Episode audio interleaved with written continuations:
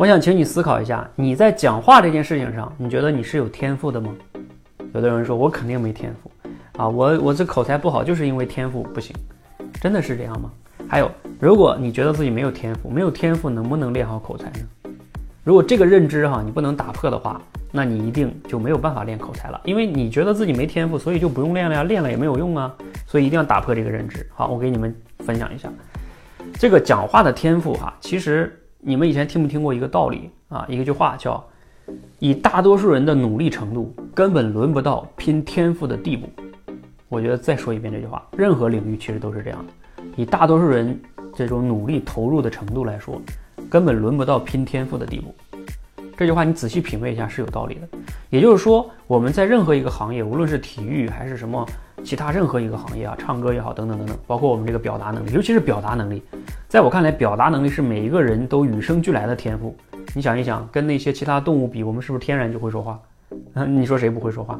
出生就是哑哑巴的那太少了，所以我们都是有说话天赋的。我今天还用了另外一个类比，它只不过我们成长经历过程中啊，像那个俄罗斯套娃一样，一层一层的，一层一层的，你由于各种经历啊，把自己包裹起来了啊，你那个天赋被包裹起来了，你需要后天不断的打破、打破、打破、打破，一层一层的把这个套娃打破然后你才能把你那个天赋。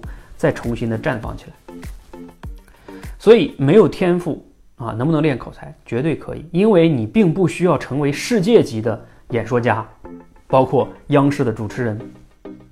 所以你只是要练口才，达到一个什么样的水平呢？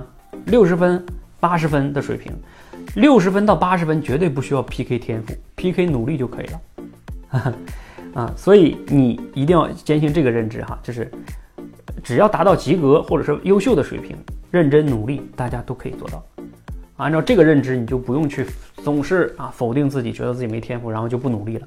所以有时候你的不努力，你觉得你给自己贴了个没天赋的标签，都是你不去努力、不去改变的合理化的借口。你觉得是这样吗？所以啊，如果你真的想练好口才，打破这个认知，让你那个真正的天赋之花绽放出来，你也可以的。谢谢。